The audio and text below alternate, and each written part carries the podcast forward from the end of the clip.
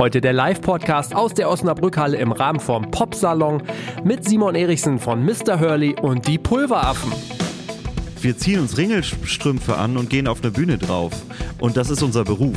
Das muss man sich irgendwie regelmäßig wieder äh, vor, vor, vor Augen führen. Das ist total absurd, was hier alles passiert. Niemand hätte sich das träumen lassen, dass das jemals so hätte kommen können.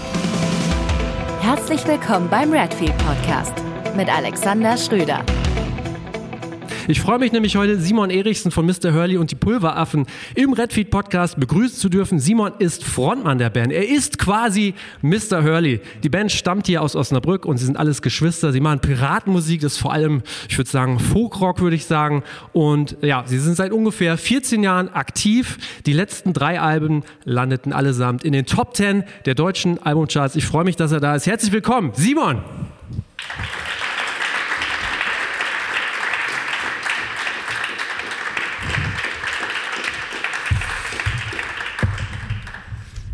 Vielen Dank. Hallo. Ich grüße dich. Es ist total cool, dass du sofort zugesagt hast. Ähm, Klar, hier in den gerne. Podcast zu kommen. Ich habe dir was mitgebracht. Ich weiß nicht, ob du, äh, ob du dich noch erinnern kannst, aber 2012 ähm, habt ihr ja mal in Melle gespielt. Auf dem Herbstfest. Ich habe das selber auch noch recherchiert im Vorfeld. Und ich, ich sage ja immer, wer es nach Melle geschafft hat, der schafft es eigentlich überall in. Ihr seid der beste Beweis. Ich habe euch noch was mitgebracht. Aus Melle. Muss ich einmal auspacken hier. Und zwar, äh, es gibt anscheinend nur noch einen Schnaps aus Melle und den habe ich mitgebracht. Ähm, das ist der echte Emmerich. Der wird in Melle gebraut und ich dachte, für die, ähm, für die äh, Piratenband passt das ganz gut. Absolut, das ist ein, ein Korn, nicht? Genau, aus Emmer, aus Emmerkorn. Das ist ein Urkorn. Ich bin ehrlich gesagt mit, ähm, mit Korn gar nicht so bewandert. Also äh, als, als Piratenmusiker bekommen wir ja wirklich sehr häufig rumgeschenkt. ähm, und wir machen das jetzt seit so vielen Jahren, dass ich Rum ehrlich gesagt überhaupt nicht mehr sehen kann. Oh. Ja. Okay, dann haben wir ja schon die Headline. Jetzt haben wir, jetzt haben wir ein Korn. Okay. Gut. Wir wollen aber heute nicht über Spirituosen sprechen, ähm, beziehungsweise das wird sich noch zeigen. Ähm, einmal kurz zur Einordnung. Du, du, ihr stammt wirklich aus Osnabrück auch, ne? Genau, ja. Wir sind hier geboren und aufgewachsen. Okay. Und mittlerweile auch alle wieder da. Also es haben sich ein paar äh, wegen Studium und solchen Geschichten auch mal äh, irgendwie in andere Städte aufgemacht, aber mittlerweile sind wir auch alle wieder in Osnabrück, beziehungsweise äh, unsere Bassistin äh, in einem Vorort. Unsere Bassistin, deine Schwester. Meine Schwester. Ne, ihr seid alles Geschwister. Das ist so, ja. Ähm, alle machen Musik. Du hast auch in jungen Jahren, glaube ich, Cello spielen müssen, Ja, dürfen. gut recherchiert, Ähm, Und äh, wobei ich dann festgestellt habe, deine Brüder Klavier und Schlagzeug äh, und dann du Cello. Ja, die Geschichte dahinter ist, ich wollte eigentlich als Kind, ähm, warum ich das genau wollte, weiß ich gar nicht, aber ich wollte eigentlich gerne Kontrabass spielen. Und die haben an der Musikschule zu mir gesagt, dass ich, oder zu meinen Eltern gesagt damals, ähm, dass ich zu klein wäre. Um, für einen Kontrabass. Es gäbe keine so kleinen Instrumente. Da war ich so sechs Jahre alt oder so, ne? Und da war irgendwie die naheliegende Option das Cello als nächstes. Und ähm, das habe ich so, ich weiß gar nicht, so sechs, sieben Jahre habe ich das gemacht und äh, bin jetzt sehr traurig, dass ich das äh, an den Nagel gehängt habe. Irgendwie in der frühen Pubertät ist es dann doch nicht mehr ganz so cool, irgendwie Cello zu spielen. Ähm, und ich habe leider auch immer nur Leihinstrumente vom Konservatorium Ah. gehabt. Das heißt, ich habe kein eigenes Cello, kann es also nicht mal eben so reaktivieren. Das Okay. äh, ärgert mich dann im Nachhinein ein bisschen. Jetzt ähm, blüht natürlich die Fantasie, ihr seid alles Geschwister, alle machen Musik. Wie darf man sich die Kindheit im Hause Erichsen vorstellen? Äh, wird da viel zusammen musiziert, ähm, zu Weihnachten und so weiter? Wie ähm, ist euer Background, euer musikalischer Background? Ja, also eigentlich genau das. Also so Lieder singen an Weihnachten ähm, gehört dazu. Wir haben eben, wie du das gerade schon gesagt hast, alle ein klassischen Instrument gelernt. Äh, meine drei Geschwister haben Klavier ge gelernt und ich eben Cello. Ähm, das dann alle auch irgendwann an den Nagel gehängt und so. Man muss sagen, ähm, wir haben nie zu den wahnsinnig Virtuosen gehört. Also auch unsere Eltern haben keine klassische musikalische Ausbildung oder sowas. Ähm, aber die fanden das irgendwie schön, uns das an die Hand zu geben. Wenn ihr wollt, Ja. könnt ihr ein Instrument lernen. Ne? Aber es ist nicht so, dass, dass ähm, schon meine Eltern irgendwie Musiker gewesen wären, Musikerinnen gewesen wären. Das nicht. Ähm, und auch tatsächlich in der Sozialisation in der Schule habe ich so nie zu denen, ich habe nie in der Big Band oder im Schulorchester oder sowas gespielt. Ähm, klar haben wir zu Hause irgendwie mal Lieder gesungen und so und vor allem ähm, äh, irgendwann haben wir so Irish Folk Songs äh, haben wir Ja. miteinander. Als äh, mein, mein großer Bruder, der jetzt bei uns Akkordeon spielt, äh, hat sich irgendwann mal so Flöten und sowas zugelegt und ich habe mir eben selber Gitarre spielen beigebracht. Und mein kleiner Bruder hat getrommelt. Meine Schwester war noch viel zu klein, die hat noch nicht so richtig irgendwas dabei äh, beigetragen. Noch nicht mal ans Cello passte sie. Ja, genau. Sogar zu klein fürs Cello. Ähm, die ist da dann später so reingewachsen. Genau, aber klar haben wir ein bisschen zu, zu Hause zusammen Musik gemacht. Ähm, aber nicht so wie äh, in anderen Fällen. Ich habe auch Freunde, die haben irgendwie mit, die haben Musikschullehrer als Eltern und haben mit fünf eine Geige in der Hand gekriegt und, und spielen das jetzt immer noch und so. Okay. Äh, so, so ist es nicht gewesen, sondern das war immer eher, eher hobbymäßig. Also es war, war nicht klar, wir werden irgendwann mal Musik als Beruf ergreifen. Das war Ja. ein ganz großer Zufall. Okay. Dann lass uns mal springen, eben, äh, wie die Band entstanden ist. Ihr habt vorher dann in anderen Bands Musik gemacht zum Teil und irgendwann äh, kam dann ähm, alles zusammen. Du hast dir deine Geschwister gepackt. Du hast gesagt, später, die, die, die Esther, die Schwester, kam ein bisschen später dazu, die war noch zu klein. Ähm, wie entstanden Mr. Hurley und die Pulveraffen? Ja, ähm, genau, ich habe es ja gerade schon erwähnt, wir haben immer ein bisschen Irish Folk Songs und sowas zusammengespielt. Und im Irish Folk, da gibt das ähm, Songs, die handeln von Seefahrt, da gibt es Songs, die handeln von Alkohol. Und da gibt es Songs, komischerweise vermehrt, die handeln vom Eisenbahnbau. So, wenn man diese Das wusste ich noch drei, nicht. drei Kernthemen also so nimmt und eins dann wieder rausstreicht, Seefahrt, Alkohol, dann ähm, ist man relativ schnell bei der Piraterie angekommen. Zumindest das, wie wir uns äh, alle so äh, von, von Hollywood das erzählen, dass, die Piraterie so abgelaufen ist. Ähm, und es gibt ja, wie vielleicht äh, wahrscheinlich wenig der Hörer wissen, es gibt dieses äh, wunderschöne Festival, äh, die Goldene Säge. Das ist das Osnabrücker Straßenmusikfestival. Und ähm, das ist auch mit einem Preis verbunden. Und zwar ähm, gewinnt da nicht irgendwie der, die beste Band oder der beste Künstler, sondern der schrägste Auftritt. Ah, Das, ja. das außergewöhnlichste Konzept. Und wir haben eben sowieso diese Irish Folk Songs zusammengespielt. Dazu kam, dass wir alle so ein bisschen so ein Fable für so nerdige Dinge haben. Tischrollenspiele, Live-Rollenspiele. Ähm, und seien wir ehrlich, Piraten findet irgendwie jeder cool. Also das ging ja schon irgendwie als Kind mit der Pi- Playmobil Pirateninsel los. Und ähm, dann hatten wir durch diesen nerdigen Hintergrund sowieso irgendwie ein bisschen behelfsmäßige Kostüme zu Hause rumliegen und so. Und für diese goldene Säge haben wir uns gesagt, komm, wir spielen mal diese Folk-Songs und ziehen uns dabei Piratenkostüme an. Wir haben diese goldene Säge nicht gewonnen. Ähm, Wer kann denn da, also wer hat da, wer hat da gewonnen? ja, verdient hat, äh, hat das jemand gewonnen, der hat ähm, sich als Fliege verkleidet, hat äh, in den Rüssel von diesem Fliegenkostüm Didgeridoo eingebaut und hat auf einem, einer Trommel gespielt, die aussah wie, da hat er drauf gesessen, die sah aus wie ein Haufen Scheiße. Interessant. Der hat äh, verdient gewonnen, muss ich wirklich sagen, der gute Mann. Ähm, genau, aber uns hat das eben großen Spaß gemacht und äh, den Leuten, die da zugeschaut haben, hat es auch großen Spaß gemacht. Okay. Und dann ähm, ist das irgendwann, also dann haben wir uns irgendwie umgeguckt nach Möglichkeiten, wo könnte es denn im deutschsprachigen Raum mal eine Piratenband brauchen. Okay. Dann haben wir irgendwie angefangen, Akquise zu betreiben und jedes, jede Spielemesse und jedes noch so kleine nerdige Event anzuschreiben, dürfen wir mal bei euch auftreten. Okay. Und dieses Ganze, es ist ja jetzt ein langer Zeitraum, wie es entstanden ist. Das Ganze ist ja äh, wahrscheinlich auch gewachsen, beziehungsweise ist, ihr habt euch damals Kostüme angezogen, klar, aber das Ganze nimmt dann ja auch irgendwie so ein bisschen wie soll ich sagen, so eine Welt ein, oder? Also man gibt sich andere Namen, man, also man übernimmt Rollen sozusagen. Ihr sprecht auch immer vom karibischen Osnabrück, was man heute leider, äh, was du heute leider nicht mitgebracht hast. Auch, dass der Taifun draußen. Achso, okay.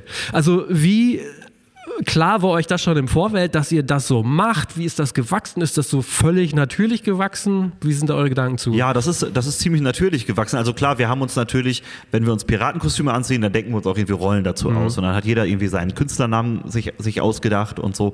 Und dann haben wir auch schon ähm, eben angefangen, so, so Figuren zu, zu basteln und uns so eine erzählerische Welt auszudenken, in dem das alles so passiert.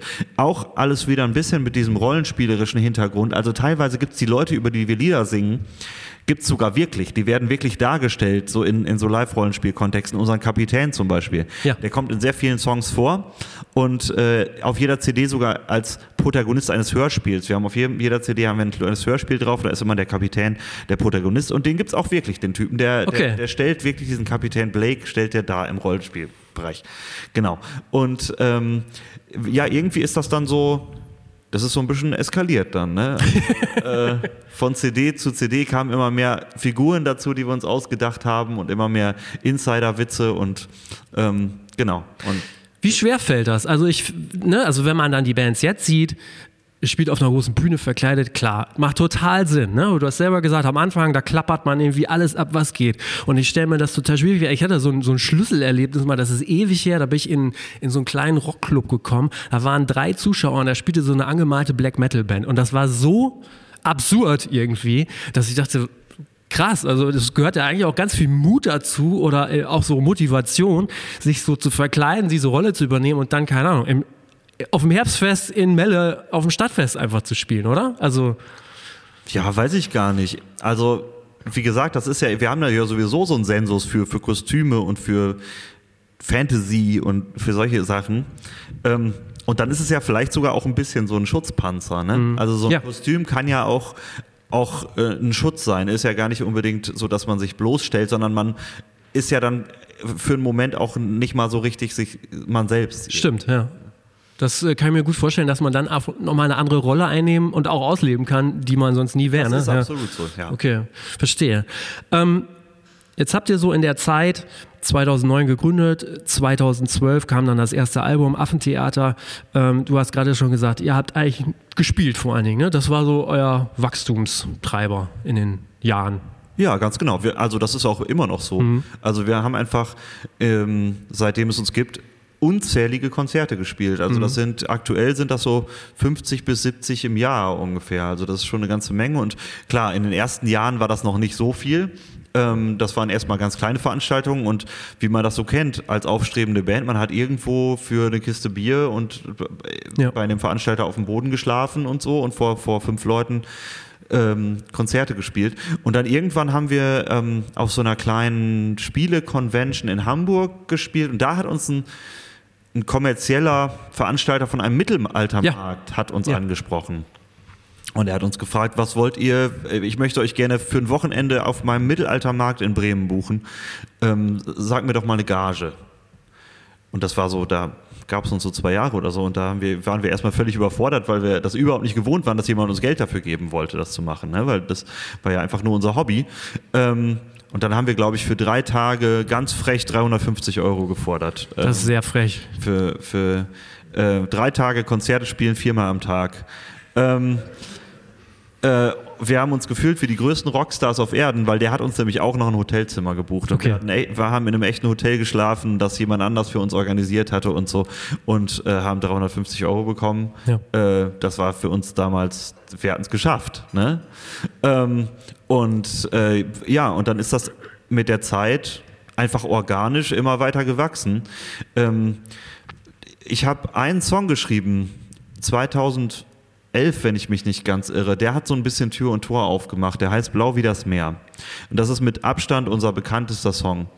Und äh, ich kann mich erinnern, auf genau diesem Mittelaltermarkt in Bremen haben wir, wie gesagt, mehrfach am Tag gespielt und da haben wir auch mehrere Jahre hintereinander gespielt. Und an, an einem Tag war das so, dass wir mittags, also ich habe auf dem Dienstagnachmittag, da habe ich noch bei meinen Eltern zu Hause gewohnt, auf dem Dienstagnachmittag habe ich diesen Song geschrieben und habe den den anderen gezeigt, hier meint ihr, das könnte was werden und die anderen meinen, ja, das klingt doch ganz gut, lass mal ausprobieren. Dann haben wir in Bremen in einem Mittagskonzert um 12 haben wir diesen Song mal ausprobiert. Beim zweiten Konzert, ich glaube um 14 Uhr, standen schon Leute da, die diesen Song hören wollten. Echt? Die wiedergekommen sind, weil sie diesen Song hören wollten. Und da habe ich gedacht, okay, da, das, äh, der ist, glaube ich, ganz gut geworden. Ach krass. So.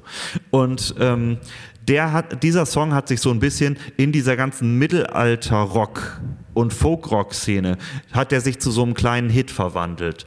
Und der hat uns ganz viel geholfen, ähm, überall so, so einen Fuß in die Tür zu kriegen. Dann waren es irgendwann die größeren Mittelalter-Festivals und dann ging es irgendwann auch los, dass die Heavy-Metal-Szene auf uns aufmerksam geworden ist, auch wenn wir überhaupt keine E-Gitarre auf der Bühne haben können offensichtlich Leute, die Heavy Metal gut finden, auch irgendwas mit Piraten anfangen. Und ähm, so haben wir dann eben auch irgendwann auf dem Wacken oder auf dem Summer Breeze oder so gespielt. Ne? Also die großen Dinge. Ja, also sehr organisch.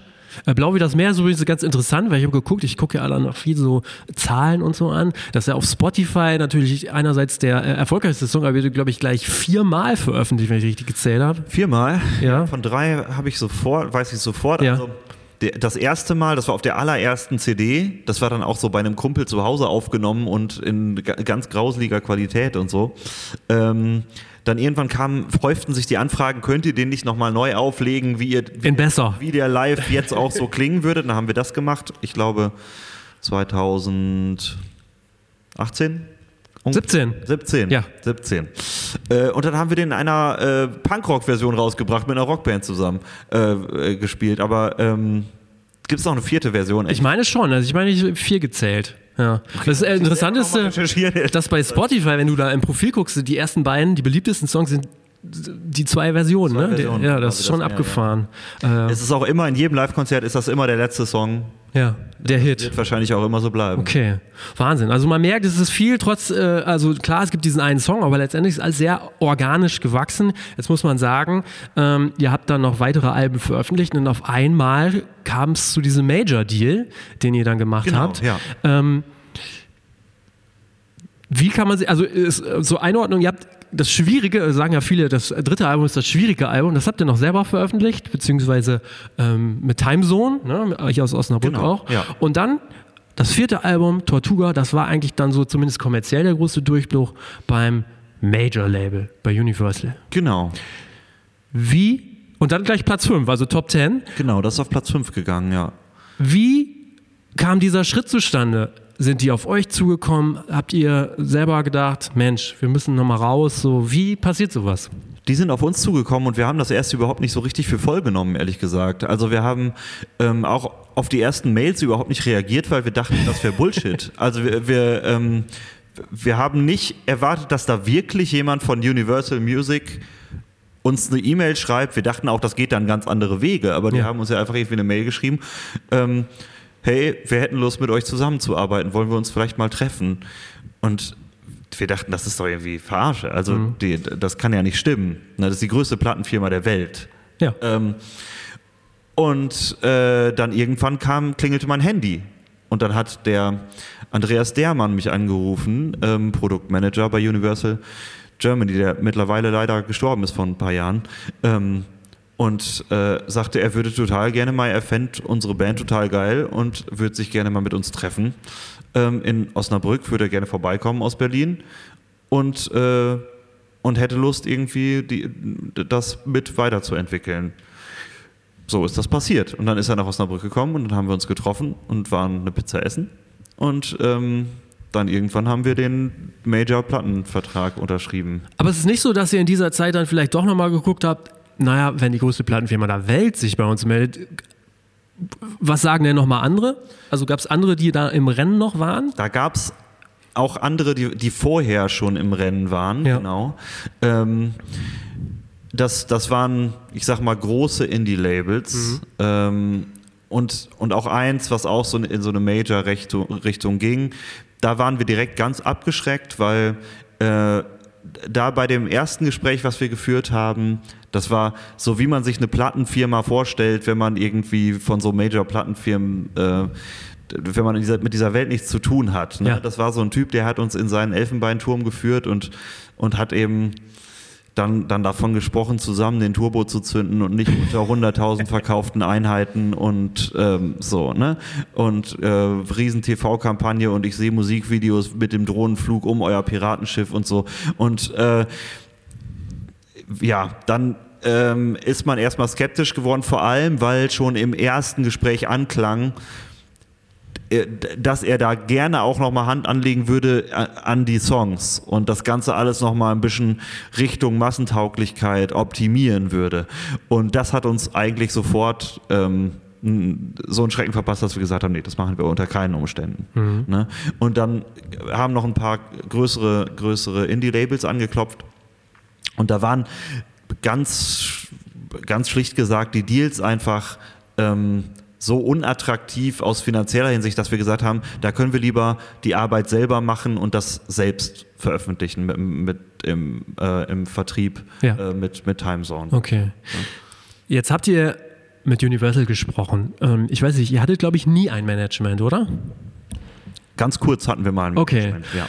Wie seid ihr denn da vorgegangen, ähm, wenn man da als Musiker, als Gruppe vorgeht, die vielleicht noch nicht besonders viele geschäftliche Erfahrungen haben, die sprechen da mit Universal, da wird dann ja irgendwann nicht der Produktmanager, sondern der Anwalt um die Ecke kommen oder mehrere Anwälte. so, ja. Genau. Wie habt ihr euch da beraten lassen, unter, unterstützen lassen in den Verhandlungen? Wir haben glücklicherweise, das ist nicht so richtig unser Manager, aber wir haben jemanden, der uns berät in geschäftlichen Dingen, weil das sind, da sind wir wirklich ganz schlecht drin. Ähm, in allem, was irgendwie mit, mit Geld zu tun hat und so und Verträgen. Ähm, und da haben wir jemanden, ähm, der einfach eine wahnsinnig gute Seele ist und der berät uns seit Jahren und äh, das ist Friedel Muders Ja. ähm, von, von Fuego aus, aus Bremen. Ähm, ein Urgestein der, der äh, Musiklandschaft in Deutschland. Und ähm, der äh, steht uns da wirklich äh, mit Rat und Tat zur Seite. Den habe ich fast jeden Tag am Telefon und so. Und das ist ähm, einfach ganz, ganz toll, dass wir den haben. Okay. Ja. Ja. aber interessant auch das zu hören, dass man dann als Band nicht sagt, okay, jetzt brauchen wir aber irgendjemanden, der uns managt und der das mal irgendwie so macht oder die, ähm, sondern ihr seid da selber reingegangen, habt euch unterstützen lassen und ähm, Genau, also d- Friedel kannte da zum Glück irgendwie Anwälte, die was äh, im Musikgeschäft irgendwie da sich rumtreiben und so. Ähm, genau, das war dann, war dann der große Vorteil irgendwie. Aber ich glaube, ein Management, ich ähm, bin der festen Überzeugung, dass, dass wir das am besten selber können, weil ähm, wir irgendwie auch, also durch dieses organische Wachstum, wir sind ja nicht wie so eine Castingband irgendwie aus dem Boden gestampft worden, sondern wir sind eben organisch so gewachsen und ich glaube, wir können einfach am besten abschätzen, was für Mechanismen auch für unsere Fans gut funktionieren irgendwie und mit, mit was wir unsere Fans gut erreichen. Und ähm, letzten Endes machen wir ja eigentlich seit 15 Jahren einfach nur das, was uns großen Spaß macht. Okay. Jetzt habt ihr aber bei Universal unterschrieben. Was verändert sich dann für euch oder was hat sich dann verändert? Ähm, Zeit, Job, also hat sich alles verändert. Viel mehr Druck ja sicherlich auch da. Nö, gar nicht, ehrlich gesagt. Also das, das Aber innerlicher Druck sozusagen. Ja, ein bisschen schon. Es war natürlich plötzlich ein zeitlich ein ganz anderer Aufwand da, weil die, die irgendwie nochmal andere Hebel ziehen konnten. Ähm, letzten Endes hat sich aber so wahnsinnig viel nicht verändert, weil die Platte schon fertig war. Also äh, als Universal um die Ecke gekommen ist, ähm, war die CD schon aufgenommen und es w- wurde gerade nur noch gemischt oder so. Das heißt, ähm, wie man sich das so vorstellt, dass die Plattenfirma kommt und sagt, wir müssen noch mal irgendwie an den Songs was machen so. So war es halt überhaupt nicht, weil das war schon ein fertiges Produkt und ähm, dementsprechend konnten wir uns dahingehend beim Songwriting auch gar keinen Stress machen, weil die Songs gab es ja schon Ja. für die Platte. Und äh, dann, ähm, ja klar, ging dann plötzlich sowas los. Wir, wir haben Videos gedreht, die dann auf einmal im Fernsehen ausgestrahlt wurden, so solche, solche Geschichten. Ähm, aber das ist so ein bisschen, ehrlich gesagt, wie so ein Film an, an einem vorbeigelaufen. Das hat man gar nicht so richtig begriffen, irgendwie, was da genau Okay. passiert ist.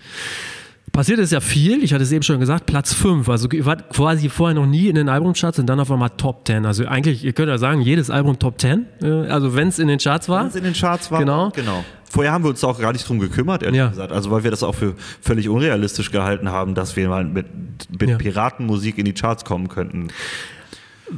So rückblickend, gerade bei dem ersten Album, weil das ja eigentlich dann schon sehr phänomenal eigentlich ist. 2017, Platz 5 in den Charts. Was waren denn da wirklich so diese Hebel? Wo würdest du sagen, das hat genau, oder das war besonders für diesen Erfolg ähm, zuständig?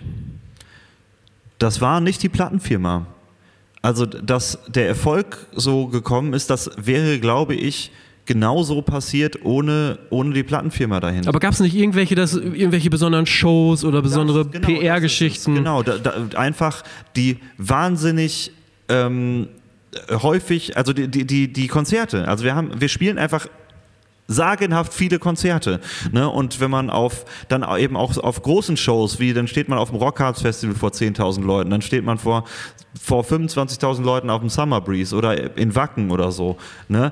Das sind ähm, das sind Sachen, die kann kein, kein Werbespot im Fernsehen irgendwie äh, Ja, machen. ja, So. okay. Ja. Okay, also im Grunde genommen so, äh, so wie auch schon vorher die Karriere war, organisch gewachsen und auf einmal kommt so der Punkt, wo alles na, wie in so ein Trichter fällt und unten genau passend rauskommt. Ja, also die Plattenfirma konnte uns da natürlich viel helfen. Ne?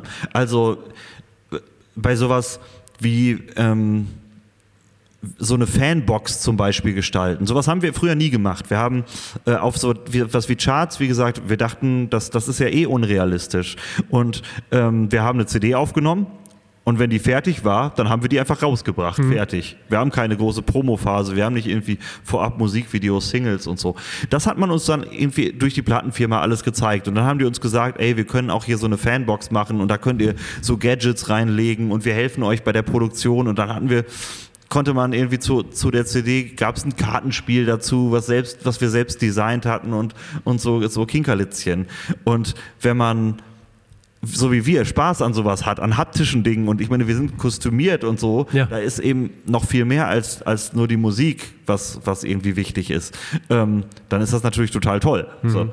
Und ähm, du, du weißt ja auch, dass, dass die Charts in Deutschland eben über ähm, äh, den Umsatz über, über die Umsätze ja. generiert wird und äh, nicht einfach nur du verkaufst so und so viele CDs, sondern du machst so viel Umsatz und dementsprechend so eine Fanbox zählt dann natürlich mehr in die GfK, in die Chartwertung rein, als das eine genau. Digipack tut. Und als ihr dann auf Platz 5 gelandet seid, was macht das mit einem? Klar, man ist irgendwie stolz. Viele Leute verstehen überhaupt, was man überhaupt da so macht. Aber was bedeutete das für die Band? Sind auf einmal die Gagen in die Höhe geschossen oder äh, machte sich das auch geschäftlich bemerkbar? das nicht. In, also klar, man hat sich natürlich tierisch gefreut und man war auch stolz und äh, wurde irgendwie von seinen Kumpels abgefeiert und so, das natürlich. Ähm, äh, für die Gagen sind ja letzten Endes andere Dinge verantwortlich, nämlich äh, da sind ja eher die Ta Zahlen, die du auf Tour schreibst, wichtig. Also ähm, wenn ich eine Gage mit einem Festival zum Beispiel aushandle, dann, dann gucken die ja, wie viele Leute kommen in der Region zu der, zu der eigenen Tourshow von der Band und daran bemisst sich die Gage. Ne? Und das ist so alles so ein bisschen schwer, schwer festzumachen, was, was war jetzt zuerst und, und also mhm. die Charts, ich glaube, das ist so ein, so nice to have. So, also klar gibt es auch noch Festivalbetreiber, die da drauf gucken und so.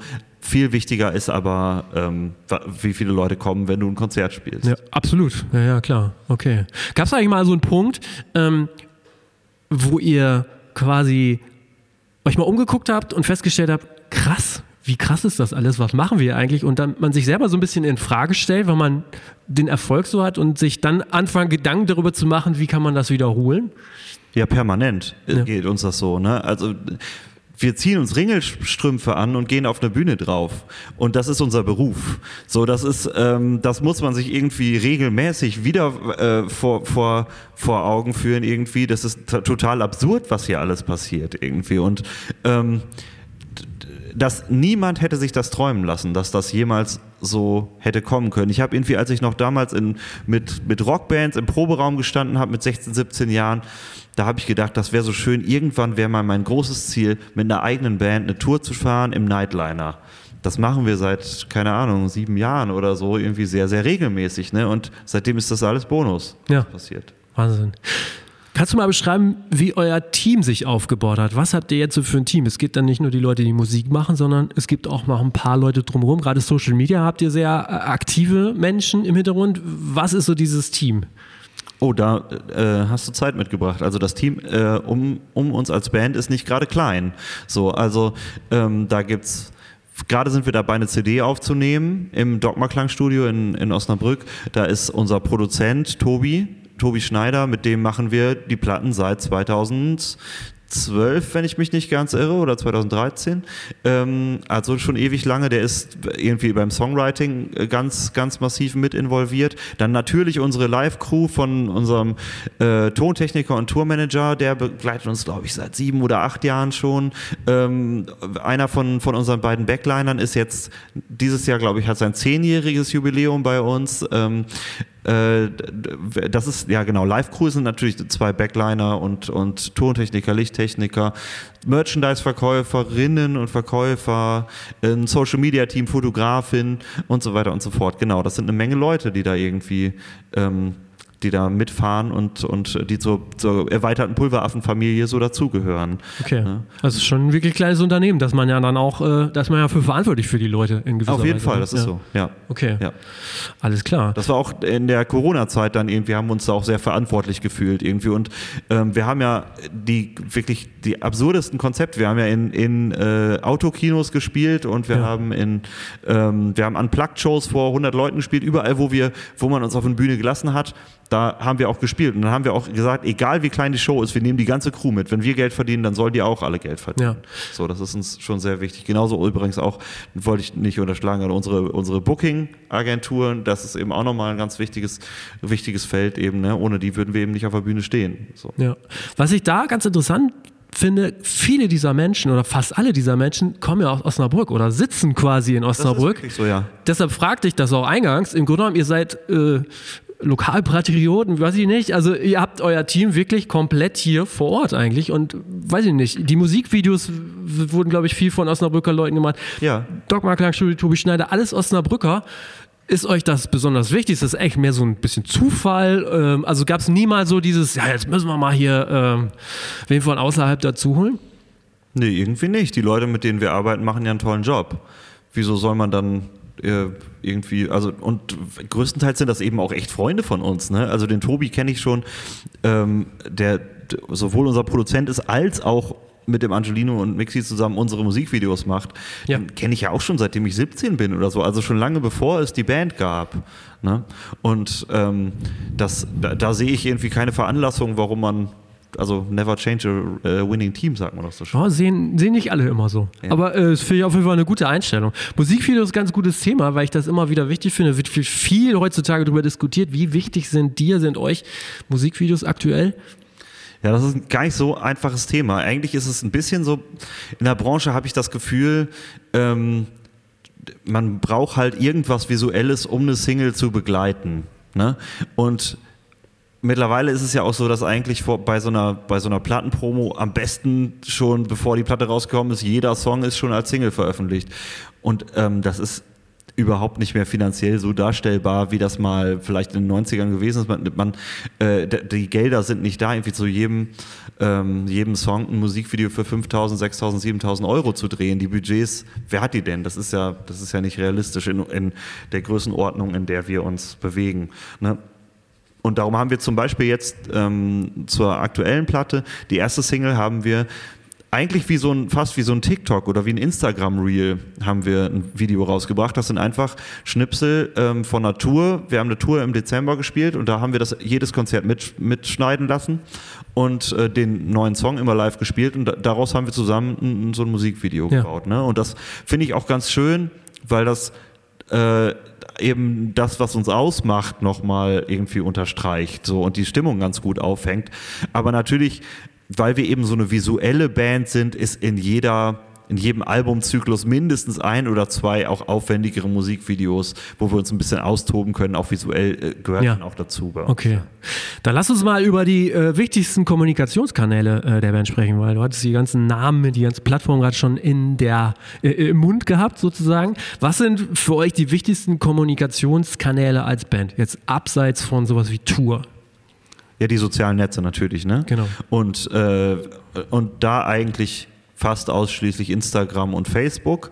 Äh, erstaunlicherweise Facebook immer noch. Man hat ja so ein bisschen das Gefühl, das ähm, stirbt gerade aus, aber ähm, unser Zielpublikum ist da irgendwie noch affin und ähm, unsere Social Media äh, Beraterin, die wir bei Universal Music haben, die You, ähm, die findet das sogar sehr erstaunlich, dass wir sogar bei Facebook noch Wachstum haben. Das hat kaum eine von den Bands, die sie, die sie betreut, weil Ja. ähm, man das Gefühl hat, die wechseln eigentlich alle gerade zu Instagram beziehungsweise sogar zu TikTok rüber. Ähm, ja, TikTok behandeln wir so ein bisschen stiefmütterlich, müsste man mal mehr machen eigentlich, ne? aber irgendwie habe ich das Gefühl, wir sind da zu alt für. Aber dafür habt ihr ja schon 11.000 Follower. ja, ist das so viel? Ich kann das Ja, Im Vergleich zu den, ihr habt äh, knapp 30 bei Instagram, dafür, dass du sagst, dass ihr das stiefmütterlich behandelt, äh, Ja. äh, ist das schon gut. Ja, das mag wohl sein. Ich, äh, mir mir Okay. da so ein bisschen die Relationen, ehrlich gesagt. Ich habe selber überhaupt kein TikTok. Ähm, und das wird netterweise wird TikTok für uns betreut von den Ja. Mädels, die eben auch mit uns auf Tour fahren und, ähm, und die Fotos und Videos live machen. Ja, das ist ganz interessant, weil es äh, ist ja auch wirklich eine starke Strategie dahinter, so wie ich das von außen betrachten kann. Er wird ja ständig gepostet, es gibt ständig Inhalte, in gewisser Weise Rubriken auch, wie auch immer. Genau, also wir haben, das muss man vielleicht dazu sagen, oder ist vielleicht ganz interessant, könnte ich mir vorstellen, wir sind ja, ähm, wir haben die, die äh, Aufgabenbereiche innerhalb der Band einfach ganz gut aufgeteilt. Also jeder hat so sein Steckenpferd. Ähm, und äh, die Esther, meine kleine Schwester, unsere Bassistin, die ist eben äh, zuständig für den ganzen gesamten Apparat Social Media. Und die schreibt richtig Redaktionspläne und sowas. Und äh, was wird an welchem Tag veröffentlicht. Und, ähm, und das macht sie eben mit dem Team noch mit, äh, mit äh, zwei Freundinnen. Und ähm, genau, und die, die bestücken da täglich irgendwie unsere, Ja. unsere sozialen. Das ist schon Wahnsinn. Also das heißt, so wie ihr es aufgebaut habt, es fällt euch nicht so schwer wie viele andere Bands, dass ihr auch immer klagen. Nein, ich finde das auch total wertvoll, ehrlich gesagt. Also ähm, das war ja früher nicht so, dass man so nah an den Leuten war. Also man hat ja, kriegt ja so ein, so ein Feedback oder so ein Stimmungsbild, kriegt man immer total schnell irgendwie mit. Das schwappt dann so direkt rüber. Das ist ja total, Stimmt, ja. total gut. Das stimmt. Ähm, das finde ich auch nochmal ganz interessant, so nah an den Leuten. Ich hatte mir dann auch nochmal angeguckt, ihr habt ja einen eigenen Fanclub, die Muschelschubser. Ähm, vor allen Dingen ähm, als Facebook-Gruppe organisiert. Ich war tatsächlich erstaunt, oh, dass das schon oder dass das 4000 Leute sind. Ich, weil dieses, dieses ähm, Fanclub, das kennen viele gar nicht mehr so richtig, dass es einen Fanclub gibt irgendwie so. Wie baut man sowas auf? Alles organisch? Müsstet ihr da selber so ein bisschen äh, mithelfen oder wie ist das entstanden? Nö, das ist irgendwie auch organisch entstanden. Wir haben mal irgendwie, ähm, wir haben mal so, so exklusive Fanclub-T-Shirts haben wir rausgebracht mal oder wir haben auch mal Fantreffen gemacht, nur mit dem Fanclub und äh, auch da live gespielt und so solche Geschichten. Aber das ist schon tatsächlich ähm, von den Fans alles gegründet worden und die denken sich Aktionen aus. Okay. So, ja. Aber es ist ja total wertvoll eigentlich, weil Absolut, ja. das ist ja richtig eine, eine Macht eigentlich. Ne? Ist es, ist ja. es. Wahnsinn. Welche Tipps kannst du anderen Bands geben hinsichtlich Fanclub? Also du sagst, das ist quasi einfach so entstanden, ne? aber man muss sich ja auch schon ein bisschen drum kümmern. Ja, na klar. Ähm, ich glaube, es ist relativ wichtig, äh, dass man sich bewusst ist, nur weil die Leute vor der Bühne stehen und man selber steht drauf, dann das macht einen irgendwie nicht zu einem anderen Menschen. So, ne? Und ich finde es wichtig, den, den Leuten auf, auf Augenhöhe zu begegnen und, und die nicht zu verarschen. So, und ich glaube, das ist einfach das, was, was viel zu oft ähm, passiert, ist, äh, dass, dass die Fans irgendwie nicht ernst genommen werden. So, ne? Und denen ver verdanken wir alles. Und ähm, wenn, wenn das gegeben ist, irgendwie, dass man, dass man äh, sich, sich auf einer coolen Ebene begegnen kann, das ist irgendwie schon Ja. alles. Ja. Wo leben denn so die? Also ich hatte mir überlegt, wo leben die meisten Fans? Gibt es tatsächlich so ein Nord-Piratenhochburg? Ist das eher im Süden, Osten, Westen? Geht es auch über die äh, deutschsprachige Grenze hinaus?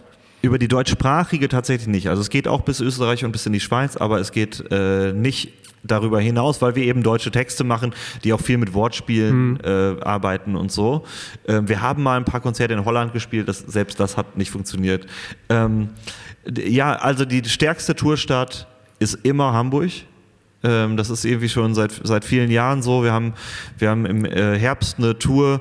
Äh, Hamburg ist jetzt, glaube ich, schon, schon mindestens zur Hälfte ausverkauft. Wie viele Leute kommen, wenn ihr in Hamburg spielt ungefähr? Ähm, also die, äh, wir haben letztes Mal in der Markthalle gespielt, da passen 1100 Leute rein. Ja. Das war auch ausverkauft. Super, So, ja. Das ist eigentlich auch immer ausverkauft, ehrlich gesagt. ähm, genau. Äh, und ähm, Hannover funktioniert immer sehr gut, aber was auch wirklich stark ist, ist zum Beispiel München. Also der Soll Süden. man Ja. jetzt so nicht denken, aber auch München funktioniert immer Okay. ganz, ganz hervorragend. Okay, Auch interessant. Köln ist äh, immer eine starke Stadt. Gab es denn mal Ideen, dass ihr gesagt habt, naja, deutschsprachig, können wir nicht mal was Englisches machen oder Spanisch? Ja, witzigerweise gibt es ja einen Mr. Hurdy und die Pulveraffen Fanclub in Brasilien. Oh, der der ja. hat, glaube ich, irgendwie fünf Leute oder äh, fünf, fünf Mitglieder oder so. Aber da gibt es ein Video, wie, wie so eine brasilianische Band Blau wie das Meer covert. Das ist ganz lustig. Ähm, also die offensichtlich auch nicht wissen, was sie da singen, ne? dass sie das einfach Ja, so, ja. so phonetisch nachahmen irgendwie, was, was wir da so tun.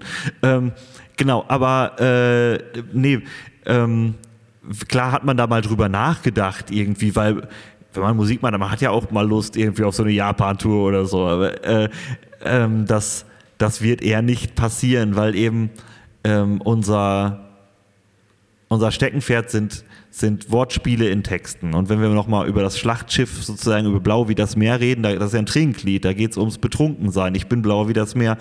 Versuch das mal ins Englische zu übersetzen. Wenn du sagst, I'm blue like the sea, dann bedeutet das, ich bin traurig. Das ist eben anderes. ja, ja. So, ne? Okay. Funktioniert nicht so. Aber es limitiert euch, ne? Also das, Das ist so, limitiert uns natürlich. Ja, Klar, aber okay. wenn man Hand aufs Herz, also das ganze Thema limitiert uns. Das ist zutiefst nerdy. Ne? Wir sind als Piraten verkleidet. Nochmal. dafür habt ihr aber viel Erfolg. Also Ja, ja, na klar, na klar. Ja. Aber wir stehen jetzt, also es ist jetzt nichts, also es ist schon ein Liebhaberprojekt, Okay. sagen wir mal so. Ja. Also das ist jetzt nichts für, ähm, für, für, die, wie heißen die ganzen Schlagersendungen da oder so, da werden wir nicht stattfinden. Ne? wer weiß. Ja. ich würde auf jeden Fall, wenn man uns Mit einladen würde, ich würde kommen. Fern So, Fern- also alle, die jetzt hier noch zus zusätzlich zuhören, die wissen Bescheid, wo sie anrufen müssen. Ähm, okay. Lass uns doch mal so über ein bisschen über das Geschäftliche sprechen. Äh, Wir hatten es gerade gesagt, so das Management machst du im Grunde genommen hauptsächlich, glaube ich, du. Genau, das ist so mein Part. Während Esthers Part das ganze Social Media Ding ist, ist mein Part das Management. Ja. Okay. Also sozusagen das Bindeglied zwischen der Band und allen ähm, externen äh, Leuten, also Booking-Agentur, Plattenfirma, Ja. Verlag und so weiter und Okay. so fort. Das heißt, jetzt mal Tacheles.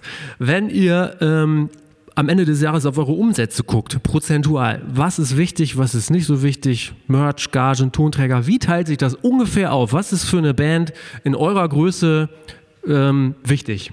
Da wiederum müsstest du meinen großen Bruder fragen. Der macht nämlich die Sachen, die sich so richtig, also die so richtig Rock'n'Roll sind, nämlich die Finanzen und die GEMA. Ähm, äh, aber äh, ich, so, so grob zusammenfassen kann ich das auch. Das Allerwichtigste mit großem Abstand sind die Live-Konzerte. Ja. Also finanziell gesehen äh, würde das wegfallen, dann könnte das nicht mein Beruf Was ist das so, drei Viertel? ja, sowas Krass, ja. würde ich sagen. Äh, für mich äh, als, als Privatperson auch noch relativ wichtiges Standbein ähm, die GEMA-Tantiemen, also die Urheberrechte und so. Ähm, und natürlich Merchandise.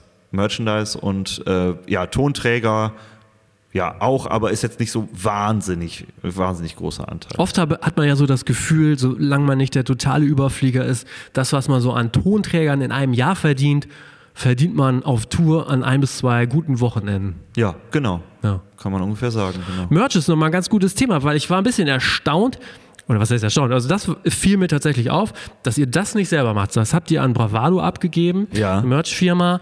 Jetzt wird's richtig spannend. Ja, Das hat steuertechnische Gründe. das hat steuertechnische Nein, Gründe. versicherungstechnische eigentlich. Also wir haben das lange selber gemacht Ja, und äh, jetzt ist es so, es gibt ja die Künstlersozialkasse, ne, die, die Krankenversicherung für, für Kunst. Künstler. Schaffende. Ja, ja. Die lassen uns nicht rein. Wir, wir sind wirklich ja Prototypen eines Berufskünstlers, Musikers. Korrekt, ja. Ähm, aber die lassen uns nicht rein, weil wir einen zu großen Anteil unseres äh, Einkommens mit gewerblichen Einnahmen verdienen. Und ein T-Shirt verkaufen ist eine gewerbliche Einnahme und keine kunst künstlerische Einnahme. Das heißt, es ist natürlich völlig absurd, weil äh, wenn wir T-Shirts mit unserem Logo drauf verkaufen, ist das ganz klar ein Resultat aus künstlerischer Tätigkeit. Aber ähm, man darf nur einen lächerlich kleinen Betrag äh, an, an gewerblichen Einnahmen machen, sonst lässt einen die Künstlersozialkasse nicht rein. Wir haben also vor relativ kurzer Zeit haben wir einen Vertrag gemacht mit Bravado. Das ist eine Firma, die sich äh, nur um Merchandise kümmert. Und die zahlen uns jetzt Geld dafür, dass die unser Logo, also unseren Markennamen benutzen dürfen und in unserem Namen Merchandise herstellen dürfen. Das wiederum ist eine Lizenzeinnahme, was als künstlerische Tätigkeit gilt. Darum haben wir eine externe Merchandise-Firma. Interessant. Das habe ich, ta- also das habe ich tatsächlich noch nie so gehört, so deutlich. Das ist wirklich interessant. okay. Gut, aber äh, andererseits, man hat ein bisschen weniger Arbeit. Äh, was, das was ist- Verschickung das ist, angeht. Das ja, ist ja. tatsächlich so und das hat auch, wo wir schon hier so businessmäßig unterwegs sind, das hat auch Vorteil. Also die bezahlen ja auch dann unsere Merchandise-VerkäuferInnen auf Mhm. Tour. Die bezahlen auch anteilig den Nightliner, weil weil deren Personal damit fährt. Die bezahlen auch anteilig die Lagerfläche und so weiter, weil das letzten Endes das Merchandise ja alles denen gehört und nur Lizenzbeträge an uns ausgeschüttet werden. Ja, okay. Genau. Äh, Bravado ist ja auch quasi angeschlossen an Universal, das gehört genau. alles so ein bisschen zusammen. Jetzt nochmal, ähm, ich habe auch Interviews von dir gelesen. Das ist eigentlich so, auch was du jetzt so sagst, so dieses ganze, dieser ganze Mythos, Major Deal, so, da sagst du, also wir haben da überhaupt keine Probleme, wir sehen das sehr positiv, großer Nutzen für uns. Genau. Kannst du es auch verstehen, wenn Artists sagen, oh, das war irgendwie nichts und das war eine ganz schön fiese Sache? Auf jeden Fall. Ich glaube auch, das ist total vom Vertragsmodell abhängig. Ne? Also es gibt da ja äh, irgendwie diesen klassischen Bandübernahmevertrag, es gibt den Vertriebsvertrag, es gibt den Künstlervertrag und so weiter und so fort. Ne? Und diese 360-Grad-Deals und so weiter. Ähm, klar, wenn, äh, wenn da eine Plattenfirma irgendwie so vorgeht, dass die ganz massiv die ähm, der Selbstverwirklichung äh, der, der kunstschaffenden Menschen irgendwie im Wege steht, dann äh, kann ich natürlich total verstehen, dass das irgendwie, dass man das nicht möchte. So, ne? Aber das ist in unserem Fall eben, ist das nicht, ist es ja. nicht so. Es ist ja im Grunde genommen auch so, dass die Sachen ja immer noch, es, es wird immer Affeninsel genannt, das ist ja eure Firma dann. Ne? Genau, genau. Das ist quasi eine Weiterlizenzierung in gewisser Weise. Ja, das ist eine Edition. Ähm, okay. Äh, genau, also eigentlich sind wir unser eigenes Label und Universal ist unser ähm, Universal ist unser Vertrieb. Okay. Ne? Also wir haben eigentlich nur eine Platte mit diesem klassischen Bandübernahmevertrag gemacht und dann haben wir das Vertragsmodell gewechselt und ähm, vertreiben jetzt, jetzt ist eben Universal nur noch unser Vertrieb. Das heißt, wir äh, haben auch das komplette finanzielle Risiko. So, das ist schon so. Ähm, also Universal zahlt uns einen Vorschuss, das, das machen die ähm, für die Produktion und der ist immer ziemlich fix eingespielt eigentlich. Und das heißt aber Musikvideos, Fotos, alle Promoaktionen und so, das zahlen wir alles selber. Okay. Ähm, genau, aber das, das finde ich auch eigentlich gar nicht schlimm. Ne? So haben wir eben alles auch, auch selbst in der, in der Hand. Hand ja. ja. Ihr habt ja dann auch quasi die Band so aufgebaut, dass das genau funktioniert. Ne? Genau. Ja, ja. Okay. Jetzt müssen wir noch mal kurz hier die Werbetour machen, weil ihr äh, gerade dabei seid, euer siebtes Album Leuchtturm aufzunehmen. Das erscheint am 1. September. Was sollen wir dazu sagen? Der Vorverkauf läuft schon. Genau, der läuft schon. Das kann man schon vorbestellen. Auch in, äh, haben wir jetzt schon drüber gesprochen, in allen möglichen Special Editions mit signierter Vinyl und mit, äh, mit ähm, Fanpaket, so eine Captain's Edition heißt das dann bei uns immer und mit äh, noch T-Shirt dabei und allem, was man sich so okay. vorstellen kann. Genau. Und wir freuen uns natürlich, wenn das äh, bestellt wird. Wenn ihr jetzt die Promo oder das Marketing dafür macht, ich äh, werde nicht müde, danach immer nachzufragen. Du hast immer gesagt, das ist alles so organisch, viel spielen. Was sind jetzt gerade aber trotzdem noch so diese PR-Marketing-Hebel, wo du sagst, ah, wir müssen noch in die Schlagersendung oder ins also, Fernsehen. Ähm, wir äh, haben uns dieses, dieses Mal für die Kampagne überlegt, eigentlich sämtliches Promi-Budget, was wir so ausgeben wollen, werden wir zu 99 Prozent nur in Social Media Marketing stecken. Okay. Weil ähm, irgendwie alles, was man so mal gemacht hat, Anzeigenschaltung, TV-Promo, das kostet alles wahnsinnig viel Geld und ich glaube nicht, dass das einen großen Effekt hat. Ähm, so, wir hatten das ja mal. Wir haben ja, als wir das, die, die Platte Tortuga rausgebracht haben, da sind wir ja im Fernsehen gelaufen und so. Das kann man natürlich immer nicht messen, aber ich glaube nicht, dass wir dadurch eine CD mehr verkauft haben. Wer kauft denn so durch einen Werbespot eine CD? Ich weiß es nicht, ob das so, so viel ist, ehrlich gesagt. Oder mhm. dass eben bei Burger King unsere Musikvideos irgendwie da auf den Screens gelaufen sind.